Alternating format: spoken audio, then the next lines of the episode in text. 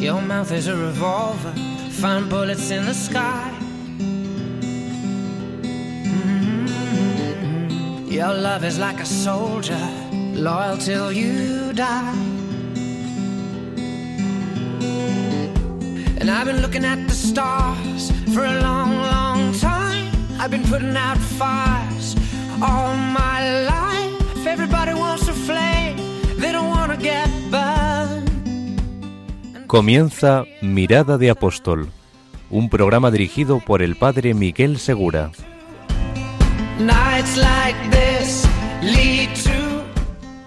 Muy buenas noches y bienvenidos a un nuevo programa de Mirada de Apóstol. Como sabéis, hoy es domingo, como también fue domingo el día de la resurrección del Señor y fue domingo el día de Pentecostés, ese día en que descubrimos, el mundo descubrió quiénes eran los cristianos apóstoles que llevaban su experiencia de Dios movidos por el mismo Espíritu de Jesucristo, que es el Espíritu Santo. Desde entonces, a ritmo de cada bautizado, los cristianos somos esas personas que tratamos de compartir con los demás nuestra experiencia de Dios, la feliz noticia de que Dios es amor y ha venido para traer al mundo la paz a través de esta adhesión personal a su Hijo Jesucristo que nos hace a todos hermanos. Bueno, pues el deseo del Señor es el que nos mueve, el deseo de llegar a todos los hombres de todas las sociedades, de todos los lugares del mundo, y no podemos estar tranquilos hasta que esto suceda, cada uno desde el lugar y desde el ambiente donde Dios le ha colocado. Hoy vamos a profundizar con vosotros un tema que es además una realidad y que viene a cuento porque durante este momento de pandemia se han retrasado mucho las primeras comuniones o se han organizado de otras formas, algunos las han ido haciendo, por ejemplo, en una misa ordinaria, normal, no una misa especial ni con grupos, sino que han llevado a su hijo, por ejemplo, para hacer la primera comunión poniéndose en la fila con todos. Y al mismo tiempo vamos a afrontar este tema de la segunda comunión, la segunda comunión, la tercera comunión, la cuarta comunión, que van a suceder este verano. Ya están sucediendo este verano. Y vamos a afrontar el deseo de Jesucristo de que también los niños se acerquen a Él. ¿Cómo podemos hacer apostolado con los niños? ¿Estamos haciendo todo lo posible? ¿Lo estamos delegando a otras personas? ¿Estamos faltos de ideas, a lo mejor? Y para ello vamos a entrevistar a un hermano, un hermano mío, legionario de Cristo, al hermano Daniel Fernández Díaz del Castillo. Muy buenas noches, hermano Daniel, Hola, muy buenas noches a todos. que está por primera vez en los micrófonos de este programa. Así es. Pero me parece que ya ha participado alguna vez en Radio María. No, no, primera vez. Esta es la primera vez. Bueno, pues bienvenido y bienvenido en nombre también de los oyentes. El hermano Daniel Fernández Díaz del Castillo es un hermano colombiano y ha tenido mucha experiencia en el apostolado con los niños. Quedaos con nosotros porque a continuación vamos a hablar con él y va a hablarnos de cómo hacer apostolado eficazmente con los niños y así cumplir este deseo de Jesucristo de que todos los niños se acerquen a él.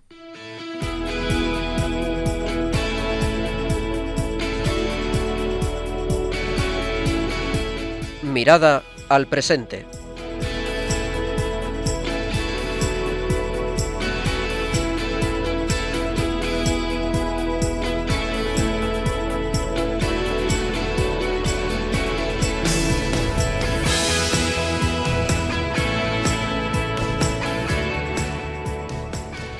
Bienvenidos entonces a esta primera parte de nuestro programa, esta mirada al presente, y con nosotros en presente tenemos al hermano Daniel Fernández Díaz del Castillo. Muy buenas noches, hermano Daniel. Buenas noches. Bueno, díganos de dónde es usted, cuántos años tiene y qué es lo que está haciendo en España.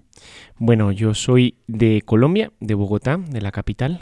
Eh, tengo 27 años. He estado en España, bueno, llevo un año trabajando en un colegio, en el Colegio Highlands El Encinar, en Madrid. Y nada, estoy trabajando con chicos de primero y segundo de la ESO, en su formación integral.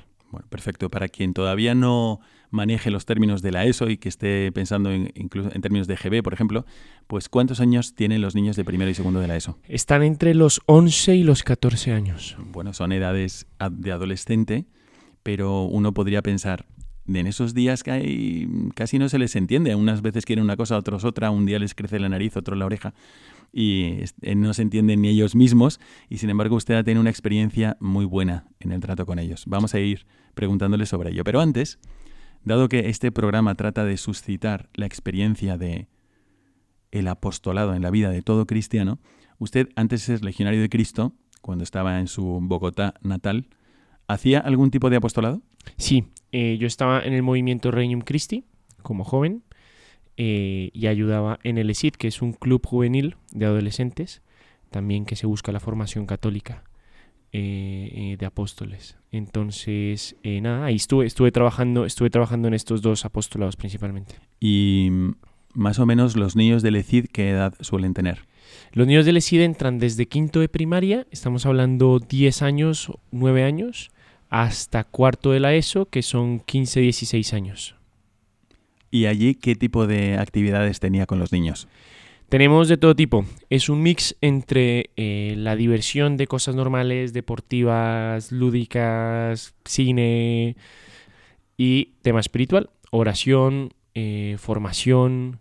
Entonces es una mezcla eh, muy atractiva para los jóvenes. Ya han pasado algunos años, pero usted qué recuerda, ¿cómo acogían los niños este tipo de apostolado? Bueno, la verdad lo cogían bastante bien. Eh, es más, se entusiasman muchísimo y se sienten, es como si tuvieran el, el ESID, que es este club juvenil, por las venas, ¿no? Y se sienten parte de una familia y orgullosos de ser del ESID. Entonces, la verdad, ha sido una bendición. Bueno, yo tengo que decir a nuestros oyentes que conocí al hermano Daniel antes, antes de que ingresara en el noviciado y antes de que fuera religioso legionario de Cristo. Y me gustaría que nos hablara de una experiencia que él tuvo porque usted estaba teniendo este apostolado con los niños en Colombia, en Bogotá, como laico. Así es. Y de repente usted sintió que quería darle un año de su vida a Dios. Sí. Cuéntenos cómo fue esta experiencia, qué es lo que le movió a ello y qué pasos dio y dónde la vivió. Pues fue una de las más grandes locuras que he hecho en mi vida, pero la bendición más grande porque ahí encontré la, la vocación del Señor. Y el movimiento Regnum Christi te ofrece la oportunidad de irte un año de misionero a alguna parte del mundo. Si tú no escoges, simplemente te envían. Lo que se llama colaborador. Y fue una experiencia increíble. ¿Usted se esperaba que le mandaran a Barcelona? No, la verdad es que no. De hecho, sí, no, fue bastante, fue una sorpresa muy grande, fue una sorpresa muy grande que me enviaron a España. Eh, y nada, estuve en Barcelona, una experiencia muy, muy bonita. Estuve trabajando en el ESID, que hemos dicho, este club juvenil, y también con mayores de primero y segundo bachillerato. Ya estamos hablando de edades entre 16 y 18 años. Mm. Eh, y nada, fue una experiencia muy enriquecedora, muy sorprendente. Si tuviese que elegir alguna de las experiencias que tuvo durante ese año de colaborador, vamos a poner tres experiencias. ¿Qué es lo primero que le viene en mente? Meyugore fue una experiencia, me, fui con los chicos de primero de bachillerato a Meyugore y, y fue una experiencia inolvidable. La verdad es que yo era un poco escéptico a todo el tema de las apariciones y demás, eh, pero al llegar allá y ver el ambiente de las confesiones, el amor a la Eucaristía, el amor a la Virgen, me sorprendió muchísimo a mí y a los, a los mismos jóvenes con los que fuimos. Y, y nada, los chicos, una, una, o sea, una- un, ambiente, un ambiente espiritual, un ambiente de formación único, lleno de anécdotas, lleno de experiencias. ¿Y a ellos no les llamaba la atención que usted, que en ese momento tendría, ¿cuántos? ¿20 años? 19 años. 19 años. Decían, bueno, ¿qué hace este de 19 años dándole un año de su vida a Dios en lugar de empezar la carrera? Claro. claro. ¿Y cómo reaccionaban ante esto? No, era. Se preguntaban muchísimo y se cuestionaban también. Me decían, ¿y tú por qué no estás estudiando en la universidad o haciendo una experiencia un poco más mundana, por así decirlo, ¿no? De todos mis grupos de amigos, que éramos unos 10, pues todos se fueron fuera de Colombia, pero se iban a Inglaterra a estudiar un idioma y irse de fiesta y demás con sus amigos. Entonces es un poco loco irse un año a servir a la iglesia eh, en un colegio, eh, un año completo de tu vida, ¿no? Bueno, ¿y alguna otra experiencia del año de colaborador? Yo creo que este es un año efectivamente donde todo tu tiempo está dedicado al apostolado. Obviamente, para ser apóstol tú no puedes ser apóstol haciendo cosas. Tú eres apóstol cuando tienes una experiencia interior de Dios y tienes un trato íntimo con Jesucristo, entonces puedes comunicar algo, si no, no podrías comunicar nada. Entonces, ¿qué otras dos experiencias recuerda de su año de colaboración? el, el vivir con una comunidad sacerdotal, con sacerdotes, eh, es una experiencia única que me cambió totalmente la visión del sacerdocio, porque vivía con unos ocho sacerdotes de todo tipo, súper diversos, de diversas edades, eh, y el convivir con ellos 24 horas, dormir, ver lo austero, la austeridad con la que vivían, la felicidad y la alegría que Bueno, no era... Estamos hablando de los sacerdotes legionarios que estaban en.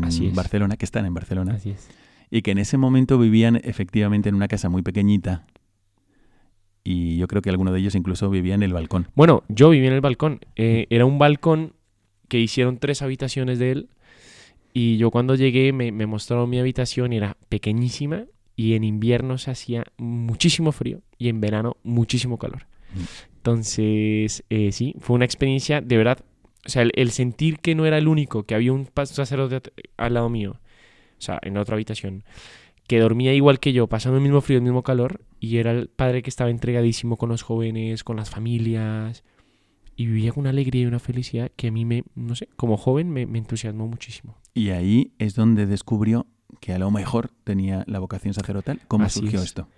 Pues fue, Dios siempre sorprende. Yo nunca en mi vida pensé ser sacerdote, y estando ahí, yo creo que a mí me impresionó mucho el testimonio de los padres, muchísimo. Y mm, faltando dos meses para terminar mi año de colaborador, sentí una inquietud de que Dios me estaba pidiendo algo más y me asusté muchísimo del simple hecho de pensar de que puede ser ser sacerdote, ¿no? Eh, y nada, fue una llamada de lo que yo quise fue una lucha, la verdad, con la vocación, de que lo único que yo quería era darme cuenta que no era lo mío y volver a mi casa tranquilo. Y Dios me sorprendió y me hizo dar cuenta que efectivamente este era el camino que él había pensado. Y bueno, pues me rompió mis planes y aquí estamos. Bueno, ahora ya le situamos. Ahora ya sabemos quién es el hermano Daniel, el hermano Daniel Fernández Díaz del Castillo. Ya sabemos cómo se acercó un poco a la idea de la vocación, pero ahora lo que nos interesa es profundizar sobre el apostolado con los niños, lo que lleva ahora mismo adelante y qué es lo que se puede hacer, por ejemplo, aprovechando el verano, etcétera. Ahora mismo está en qué momento de su formación. Vale, entonces nosotros tenemos muchos años de formación, unos 12. Yo estoy más o menos en la mitad, casi ya tirando hacia el sacerdocio. Llevo siete años en la Legión de Cristo, he estudiado ya la filosofía y estoy en mis prácticas apostólicas. Nosotros le llamamos prácticas apostólicas un periodo en el que tenemos los estudios y nos dedicamos a eh, vivir in situ lo que ya haríamos en un futuro como sacerdotes, ¿no? Entonces son, es un periodo de dos años, he cumplido el primero y voy ya por el segundo año. Perfecto. Bueno, entonces ya he hecho el noviciado, las humanidades y también la filosofía. Bueno, y ahora, ¿dónde se encuentra trabajando y mm, qué experiencia está teniendo de tratar de evangelizar a los niños? ¿Es algo a lo que tiende naturalmente? ¿Es algo que le gusta? ¿Es algo que es lo primero que hubiese elegido? ¿Qué es?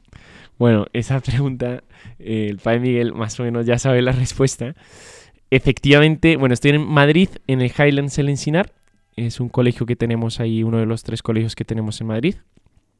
Eh, bueno, eh, la pregunta sobre si me naturalmente tiendo a eso o no, sí, digo, me gusta mucho trabajar con jóvenes. Al inicio, la verdad, me costó mucho trabajar con, con niños porque era una experiencia nueva de estar metido 100% con ellos. Eh, pero bueno, al final Dios bendice y la providencia te pone en un lugar donde, donde tú puedes pues darle mucha gloria a Dios. Y nada, y estamos trabajando en la formación de estos niños de primero y segundo de la ESO. Mi trabajo principalmente es instructor de formación, se llama, y es yo me dedico a sacarles en dirección espiritual, en diálogo personal a cada uno de ellos. Eh, tengo tres clases en primero de la ESO y dos en segundo de la ESO. Y es dedicarme a hablar con ellos, ver cómo están, eh, acompañarles. Y eh, bueno, ese ha sido mi, mi trabajo principalmente este primer año. También habrá, me, tengo una pregunta que es una curiosidad y voy a aprovechar para decirla porque los que nos están escuchando probablemente no la tengan, pero yo sí la tengo, así que voy a decirlo. ¿Qué experimento ahora que ha vuelto seis años después de haber estado ya en España como colaborador durante un año y ha vuelto seis años después y ha visto ese grupo que tenía usted en Barcelona seis años más mayor y no sé, lo ha visto mejor, lo ha visto peor, lo ha visto, se ha deshecho, ¿Qué experiencia ha tenido al volver a España y ver Barcelona?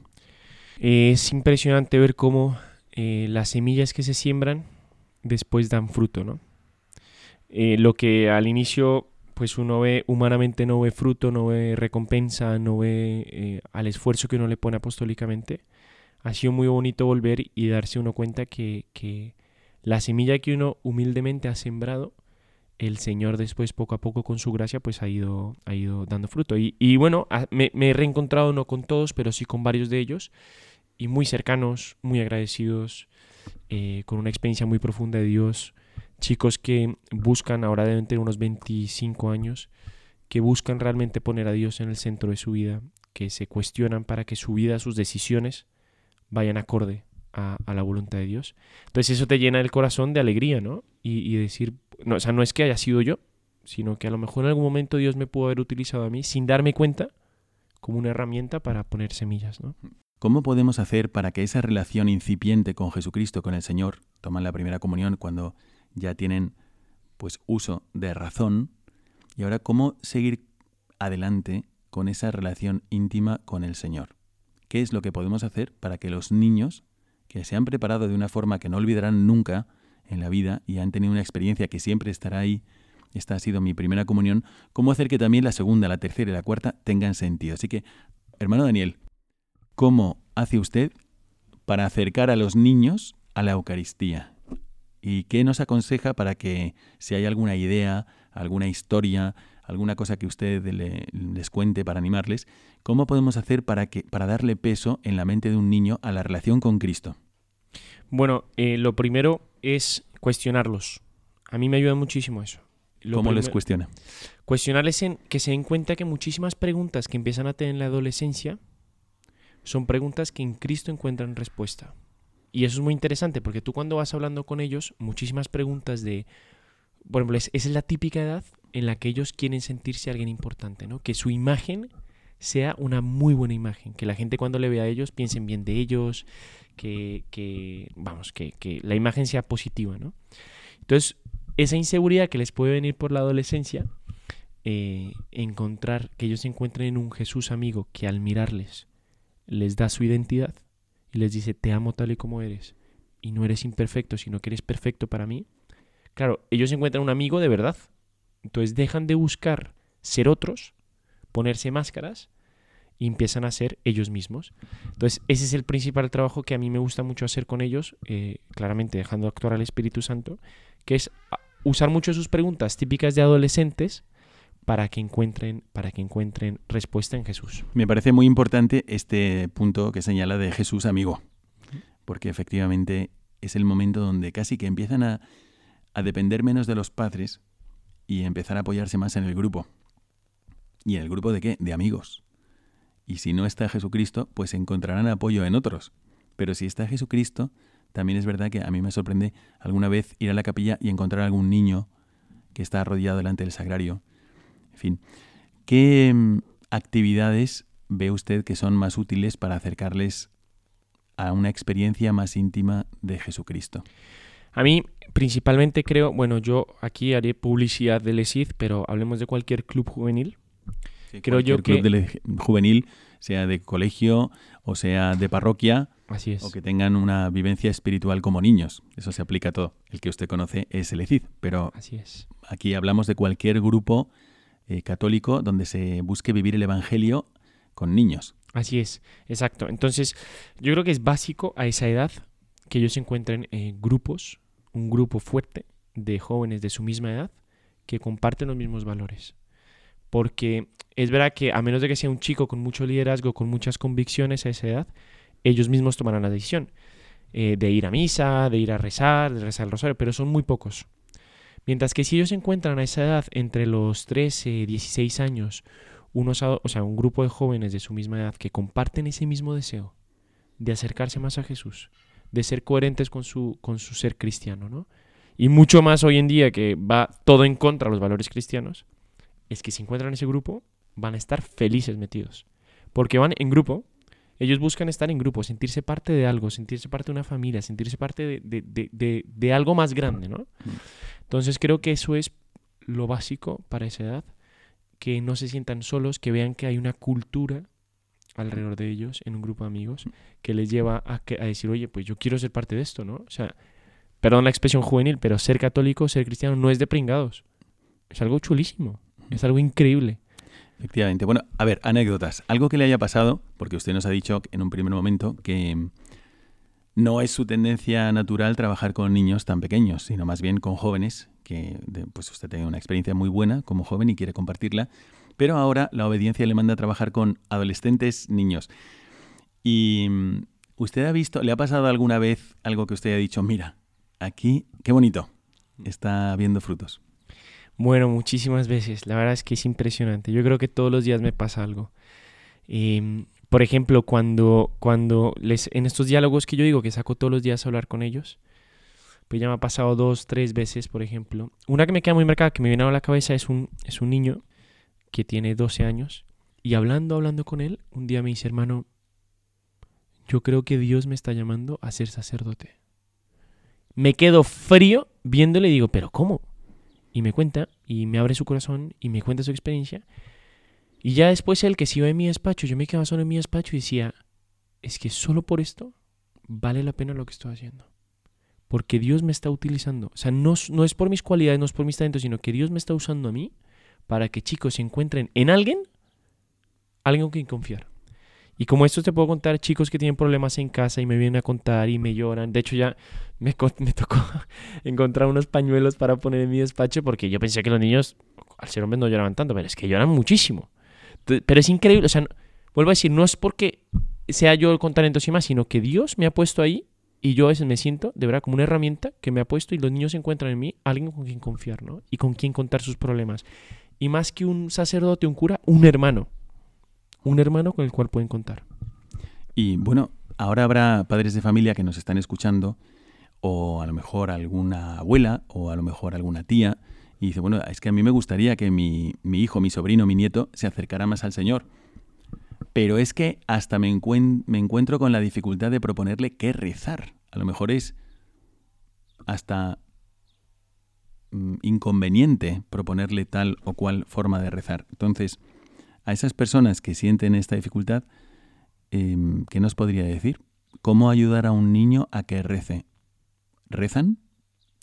Bueno, yo creo que ante todo es el tema del testimonio, el apostolado del testimonio.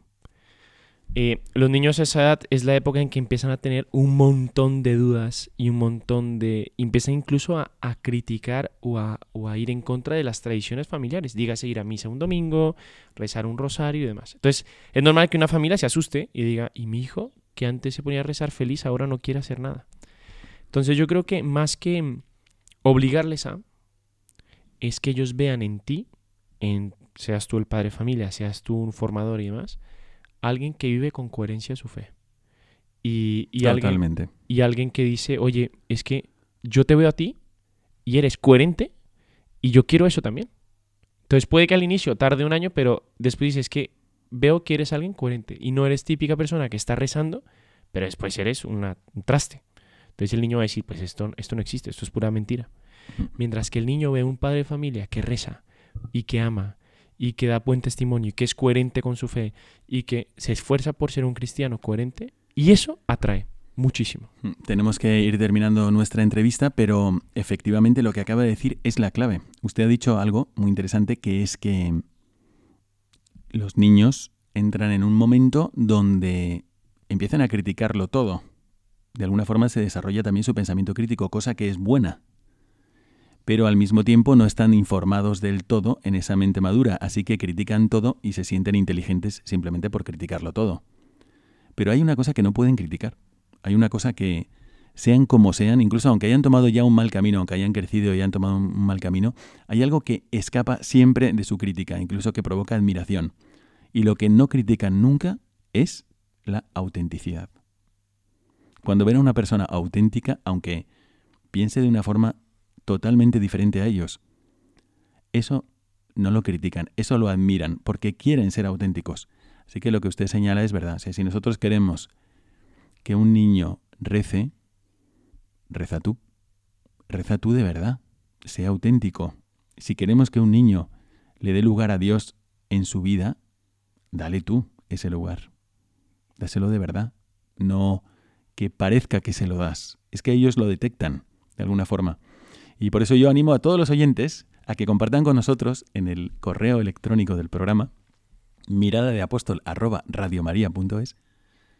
que compartan con nosotros esas experiencias de, mira, es verdad, yo he sido auténtico y gracias a eso, de alguna forma, he tenido un retorno en, en la adhesión de, pues, de, de, un, de un hijo, de un nieto, de un sobrino, de un amigo que han valorado eso, aunque ellos, por ejemplo, todavía no tengan la gracia de la fe o que la hayan perdido o se hayan alejado de Dios. ¿Tenéis alguna experiencia de este tipo? ¿Es la autenticidad el mejor modo de evangelizar también a los niños? Bueno, pues hemos tenido con nosotros al hermano Daniel, Daniel Fernández Díaz del Castillo. Muchas gracias, amado Daniel, por habernos acompañado en esta primera parte del programa. Quedaos con nosotros porque vamos a pasar a esta segunda parte y buscar la luz del magisterio sobre cómo acercar también qué es esa Eucaristía a la que queremos acercar a los niños, no solo en su primera comunión, sino en la segunda, la tercera y en la cuarta.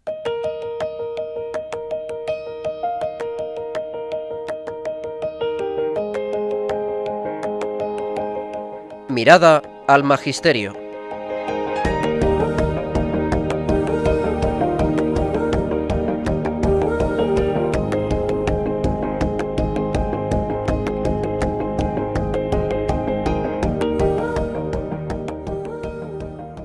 Ya estamos en la segunda parte de nuestro programa, esta mirada al magisterio que como siempre buscamos porque el magisterio es quien nos aplica a nosotros, nos explica el Evangelio, la, voluntad de Jesucristo, nos ayuda a afrontar los momentos ordinarios y nos da una gran luz. Y ahora, pensando en los niños, cómo acercar a los niños, cómo cumplir ese deseo de Jesucristo, dejar que los niños se acerquen a mí, pues qué más cerca pueden estar que a través de la Eucaristía. Así que hemos traído el documento que nos ha facilitado Isabel de la undécima Asamblea General Ordinaria titulado La Eucaristía, fuente y cumbre de la vida y de la misión de la Iglesia.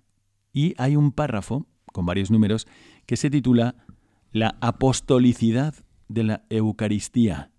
Esto se aplica a todos los cristianos, no solamente a los niños, pero vamos a comentarlo con el hermano Daniel, eh, pensando en esos niños que acaban de recibir al Señor a la Eucaristía por primera vez. Hermano Daniel.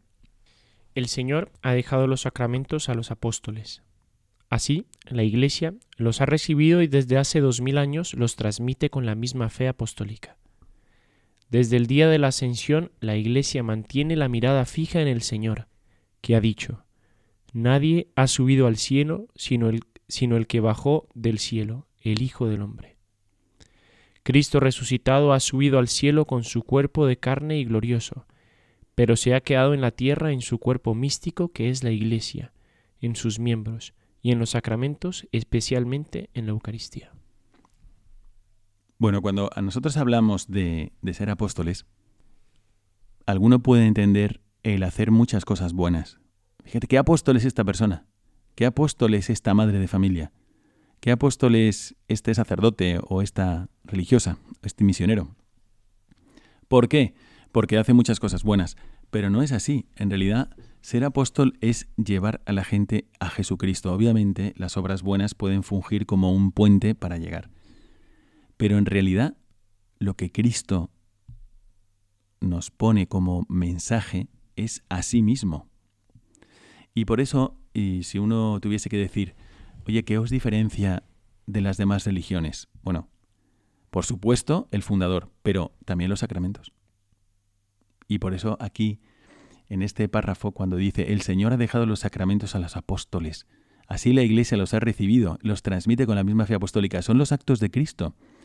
Son actos de Cristo que si, si se escribiera, si Jesucristo nunca hubiese muerto y hubiese estado aquí, estamos en el año 2021 en España y te encontrases con Él, ese contacto no sería menos real que el contacto que has tenido en tu última confesión o el contacto que has tenido en, en la Eucaristía o la última adoración a la que has acudido. Eh, no sería más real, sería de otra forma, porque esto es bajo signos, pero es tan real como si te encontraras con Cristo, le dieras un abrazo, eh, caminarás con Él, le escucharas, exactamente lo mismo. Es a través de la iglesia y es en forma sacramental, pero es Cristo y son los sacramentos. Hermano Daniel, ¿cómo hacer ¿Y qué experiencia tiene usted de que los niños se acerquen a Dios a través de los sacramentos? Bueno, en el cole en el que estoy trabajando, el Highlands El Encinar en Madrid, hemos tenido una iniciativa este año muy bonita que ha sido exponer la Eucaristía, exponer el Santísimo 20 minutos antes de que empiece las clases. O sea, muy tempranito. Así es, a las 8.20 de la mañana se expone, a las 8.40 se recoge, los martes y los jueves. Tempranito para un niño de primaria. Así es. Así es. Primaria y secundaria. Es Mm. sobre todo más secundaria de primero y segundo de la ESO. Y bueno, lo abrimos a, como he dicho, todo secundaria, todo bachillerato. eh, y, y ha sido una experiencia increíble porque le hemos soltado el apostolado a los mismos jóvenes, ¿no? Y, y entre ellos lo promueven y entre ellos se invitan y, y, es algo que va a la gente, o sea, no están obligados.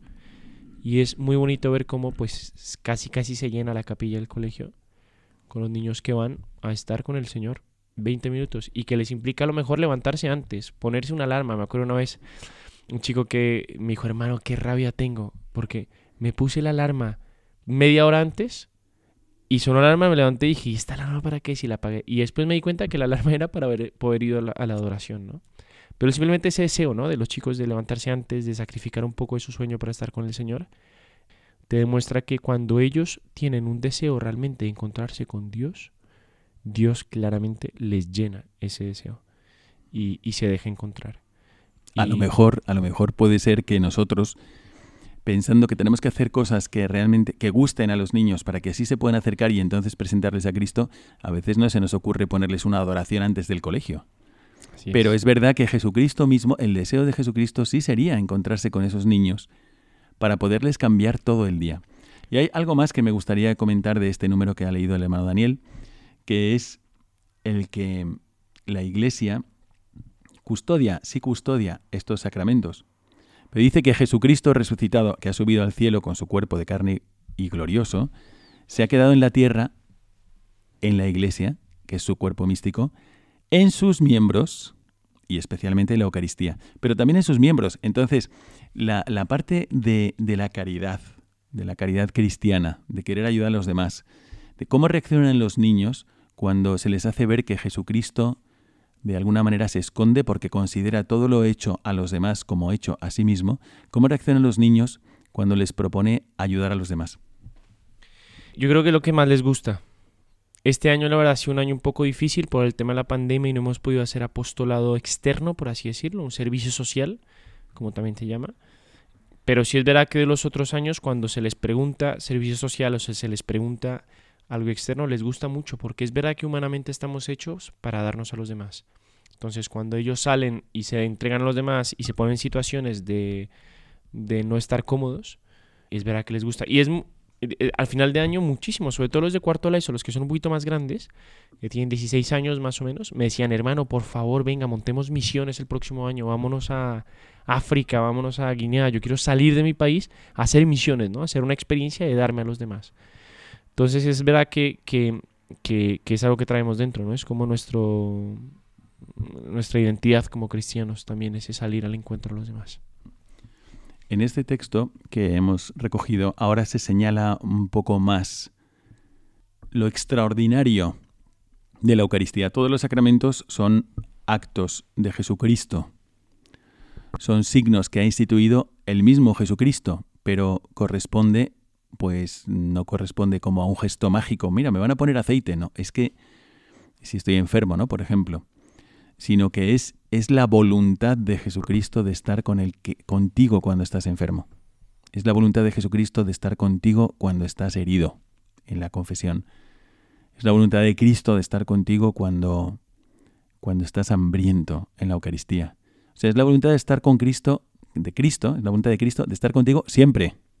Esos son los sacramentos. Pero es verdad que la Eucaristía no es la voluntad de estar con Cristo, es que es Cristo mismo que ya se presenta para estar contigo. Entonces, léanos los siguientes números donde habla de esta apostolicidad de la Eucaristía. La apostolicidad de la Eucaristía y de la Iglesia no constituye una noticia meramente histórica, sino la manifestación permanente que Cristo es contemporáneo a cada hombre y en todo tiempo, y se refiere a nuestro misterio de comunión. Esta presencia, consecuencia de la encarnación, es, por eso mismo, el misterio de la fe. En esto se revela también el misterio de la Iglesia, que en la celebración eucarística, llena de asombro, es llevada a contemplar. A beberum corpus natum da Maria Vergine. ¿Qué le inspira este texto? Bueno, mire, padre, yo estaba pensando justamente usted cuando estaba hablando que uno de los grandes retos que yo he encontrado en mi po poca experiencia apostólica es lograr que los chicos se encuentren con esa presencia de Jesús en los sacramentos. ¿Por qué? Porque hemos dicho, es verdad, al inicio del programa, que una de las cosas que más sirve para que los chicos se acerquen a la iglesia y permanezcan a esas edades un poco de cambios de adolescencia en la iglesia, o en la religión, o en la amistad con Jesús, pues es encontrar un grupo ¿no? de amigos. Pero es verdad que a veces se puede quedar solamente en eso, en el grupo, y en salir, y en el ambiente. Y a lo mejor no van a lo profundo que es el encuentro personal con Jesús, con esa presencia que dice este número, ¿no? Y a mí uno de los grandes retos que he tenido este año, que me, como de las cosas que traigo en el corazón para seguir tratando de buscar soluciones, es ponerlos en situaciones en las cuales se encuentren personalmente con esta presencia de Jesús, que al final de cuentas es lo que transforma y lo que cambia a los jóvenes. Más que una buena charla, más que una buena formación, más que una buena experiencia, una excursión y demás, eh, que son cosas muy válidas y muy buenas, lo que realmente va a cambiar a un joven es el encuentro personal con Jesús. Y en los sacramentos, este mismo número no lo dice, está la presencia de Jesús, ¿no? Y, me vienen dos, eh, dos, sacramentos. El primero, la reconciliación, la confesión. Mm. Esa experiencia que hacen de exponerse ante un Dios, que ellos muestran sus miserias y Dios les perdona. Entonces, un Dios misericordioso. Y la segunda, la presencia de Dios en la Eucaristía. Eh, que, que logren encontrar en esa Eucaristía un Dios que está ahí para escucharles siempre, ¿no? Y que les va a dar las gracias que más necesiten. Y yo creo que esto, bueno, como conclusión de lo que yo más o menos he pensado es, es un acto de gracia, o sea, de, de dejar desaparecer tú y dejar que los chicos se encuentren. Entonces, es un acto de confianza. Esto para todos los agentes de pastoral es fundamental. La idea es desaparecer, como hacemos los sacerdotes también cuando nos revestimos que es para desaparecer nosotros y que se vea a Jesucristo. También dejar espacio a Cristo, dejarle espacio para que los niños aprendan a hablar con Cristo, aprendan a rezar, ayudarles a que tengan esos momentos de, oración sincera con Él, en la medida de sus posibilidades, pero con Él. Pidámosle esto a Cristo, aprendamos esto de Cristo, que nos pone Cristo en el corazón al leer el Evangelio, etcétera. Bueno, muchísimas gracias por haber estado con nosotros, hermano Daniel Fernández Díaz del Castillo. Gracias a ustedes. Eh, y por su experiencia y compartir esta, este esfuerzo de colaborar con el Señor para que los niños se acerquen a Él, en este caso desde el Colegio Highlands del Encinar. Muchísimas gracias, hermano Daniel. Gracias, Padre. Bueno, y nosotros vamos a lanzarnos ahora a mirar hacia el futuro. ¿Qué es lo que podemos hacer? No solamente para que los niños se acerquen a Jesucristo, sino todos. ¿Cómo vamos a aprovechar el verano para convertirnos en apóstoles? ¿Nos ofrece alguna ocasión que no nos ofrece la vida ordinaria o el curso ordinario? Como hablaba con algún equipo de encuentros con Cristo, pues ¿qué es lo que nosotros estamos llamados a hacer para que avance el Evangelio? Quedaos con nosotros en la mirada al futuro.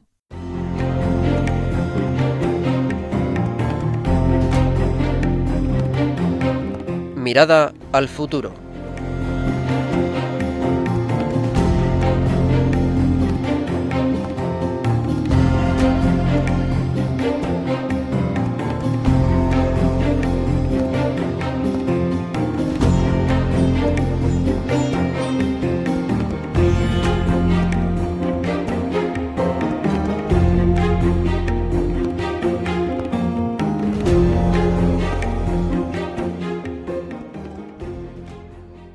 Como estaba comentando antes, efectivamente el otro día hablando con un equipo que se reúne en modo virtual desde Málaga, eh, estábamos hablando de, bueno, si Málaga está ya perfecta, si realmente Jesucristo visita Málaga y dice, uy, qué bien está todo, no hagamos nada. Pero si, si falta algo, si hay algo que se puede mejorar, si la gente puede tener una mejor experiencia de Dios, si puede acercarse más a Cristo, ¿qué podríamos hacer nosotros? Un poco eso, cada uno se lo puede preguntar de su entorno. Si mi familia ya está perfecta, si mi matrimonio ya está perfecto, si mis hijos, mis nietos ya están perfectos y, y, digamos que no se pueden acercar más a Dios, pues no voy a hacer nada. Pero si no es así, ¿podría yo hacer algo? A veces nos encantaría tener una varita mágica para que sucedieran las cosas y no podemos. Pero ese, esa miguita que puedo poner yo, ese granito de arena, ese paso que puedo dar, no hay que dejar de darlo. Entonces, nos preguntamos en esta parte del programa, ahora empieza el verano, ¿qué podemos hacer para que Jesucristo sea más conocido y más amado? podríamos hacer algo. Pues por eso están con nosotros hoy el hermano que ya conocéis, hermano Daniel Fernández Díaz del Castillo, pero también nos acompaña Isabel de Rochefort, que normalmente está a los mandos y los micrófonos y la mesa de sonido del programa, pero que hoy también está aquí como madre de familia de cuatro hijas y también como apóstol, como comprometida con la misión de la Iglesia. Entonces, ¿qué podríamos hacer en el verano? Voy a empezar preguntándole a Isabel, em, ¿para qué te resulta a ti útil el verano para que tu familia sea más evangelizada? Y no solamente tu familia, sino también tú misma. ¿Qué podrías sugerirnos? Pues creo que el, verano es un tiempo privilegiado para repasar el año, lo que hemos vivido en el año y, para hacer buenas lecturas, ¿no? Se ve mucho en las redes. Eh, hoy el obispo Munilla también ha dado una lista de 30 libros para quien quiera y tengo muchas amigas que, que recopilando y, y, cogiendo buenas lecturas y compartimos los libros que hemos leído y para, para eso profundizar en el en el verano y a lo mejor pues, proyectar para el año que viene a ver qué es eh, este curso, pues cuáles serán los nuevos apostolados que se puedan hacer. Bueno, me parece las buenas lecturas son muy importantes y efectivamente el verano, esos momentos en los que uno aparecen tardes más largas o a veces uno se encuentra esperando que sucedan cosas porque depende a lo mejor de, de los niños, de los hijos, del marido, de alguna espera familiar, alguna visita. Y efectivamente, sacas esos momentos más tranquilos porque no tienes que llevar a los niños al colegio, etcétera, por muchos motivos, ¿no? Y bueno, Isabel también ha escrito algunos libros que me dice, no, no quiero que los promuevan ni nada, no lo estábamos promoviendo, pero es verdad que hay alguno en particular que me ha parecido muy bueno para orar, para tener algún eh, tiempo en el verano. Isabel, ¿qué es lo que nos aconsejas cuál de esos libros te parece mejor para que se lean en el verano, de los últimos cuatro que has escrito, porque has escrito otros de poemas, etcétera, pero de esos últimos cuatro, ¿cuál te parece más apto para el verano? Recuerdo que en las playas yo escuchaba, aprovechaba, porque como tenía que, que vigilar mis hijas en, en, el agua y no podía leer, pues eh, me ponías los auriculares y escuchaba los podcasts de Radio María. Esto es una idea buenísima. No, es una idea buenísima. A mí me parece fenomenal eh, porque así podemos hablar en este programa de algo que no hemos hablado todavía, pero que se recuerda de vez en cuando desde estos micrófonos de la radio de nuestra madre, que es cuánta riqueza hay acumulada en los podcasts de Radio María. Los podcasts son las grabaciones de los programas y simplemente tenéis que ponerlos a ti. ¿Cuál te llega más? A lo mejor te llega algo que ha dicho, no sé, el padre Julián, o a lo mejor el Monseñor Munilla, o a lo mejor, quién sabe, ¿no? A lo mejor ese programa de la hermana Chisquia sobre aquello que, que escuchamos, o la explicación del catecismo de Luis Fer. Entonces, es verdad, el verano es buen momento para decir, mira, Radio María a la carta. También voy a escuchar los podcasts que me ayudan a elevarme más o a formarme más, o a lo mejor voy a hacerme todo este curso del padre Iraburu. Me parece muy bueno, ¿no? Así que bueno, os animamos desde aquí, me parece muy bien esta, esta aportación de Isabel y también eh, tomamos a, a bote pronto esa sugerencia, por ejemplo, de este libro de Isabel de Rochefort de Oremos. Y hermano Daniel, ¿qué aconseja usted para quienes tengan niños y para, como hemos hablado del programa de esta experiencia de los niños, pero más bien desde el punto de vista del deseo de Cristo? Es que Jesucristo sí que desea que los niños se acerquen a Él. ¿Cómo podríamos facilitárselo durante el verano? ¿Qué se le ocurre? Así a bote pronto porque tenemos ya pocos minutos. Bueno, a mí el hecho de ver películas de santos, hay películas muy buenas. Eh, es verdad que el tema visual hoy en día llama mucho la atención. Entonces, el ver películas de santos se entusiasma mucho, ¿no? Eh, bueno, puede ser que un niño le digas, vamos a ver una película de santos y Mm. Claro, hay que saber venderla muy bien. Claro, si no es de tiros o no es de... Bueno, hay santos que se han hecho santos... Mm, sí, no, y hay películas muy buenas.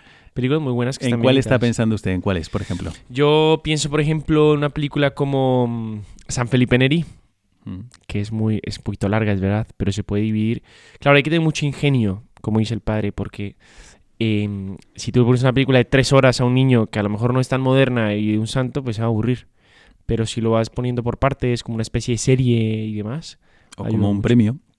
o como muy bien introducida, os voy a decir cuál es mi santo favorito, o mm, es que os va a encantar, fíjate en esta escena, o sea, también hay que preparar el paladar. De la misma forma Así que es. enseñamos a los niños a saborear las cosas buenas, que si por ellos fueran a lo mejor comerían cucharadas de azúcar, y decir, no, mira, te voy a enseñar, esto está muy bueno, tómatelo también. Así es.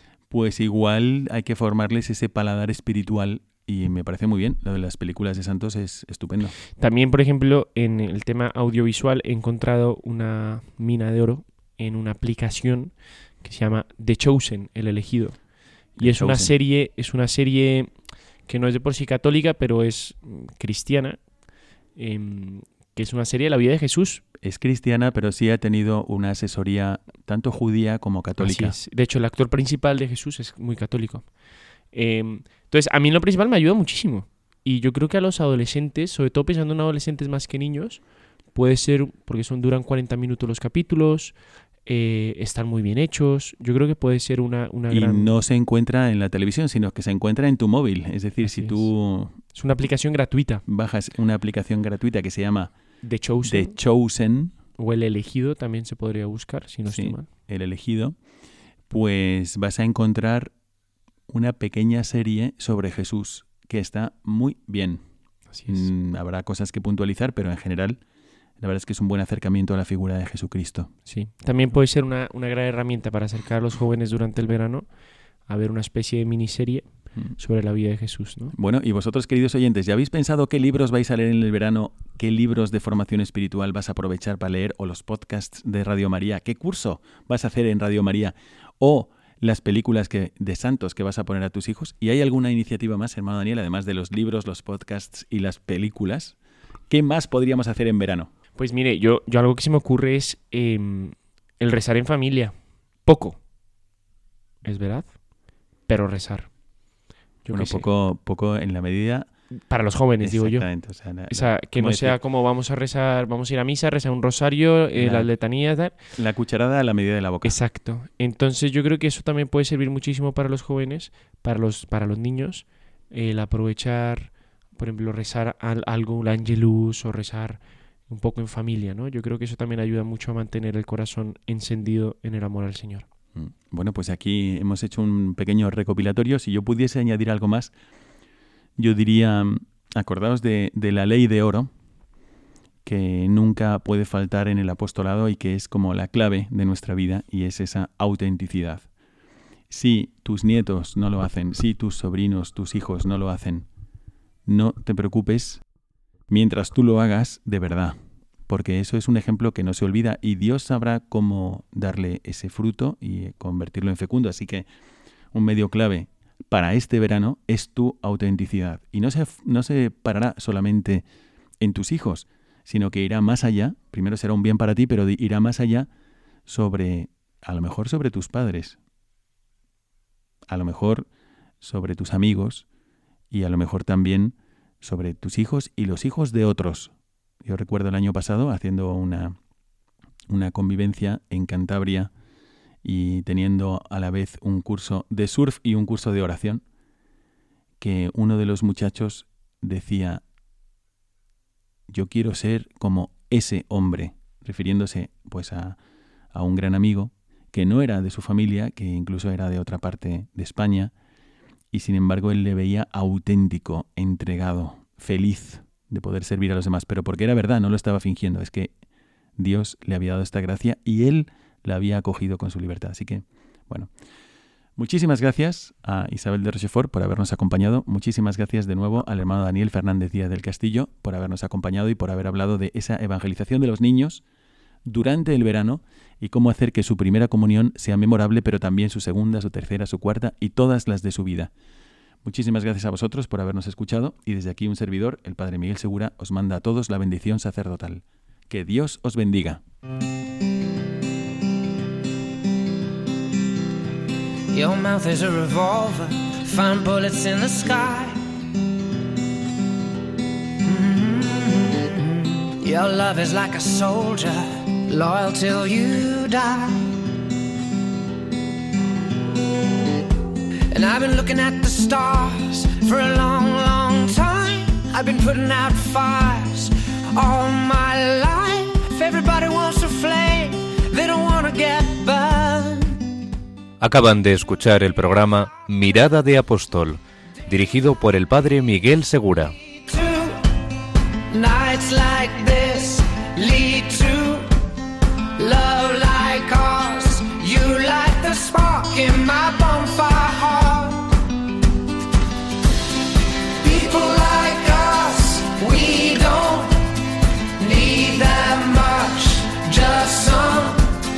One.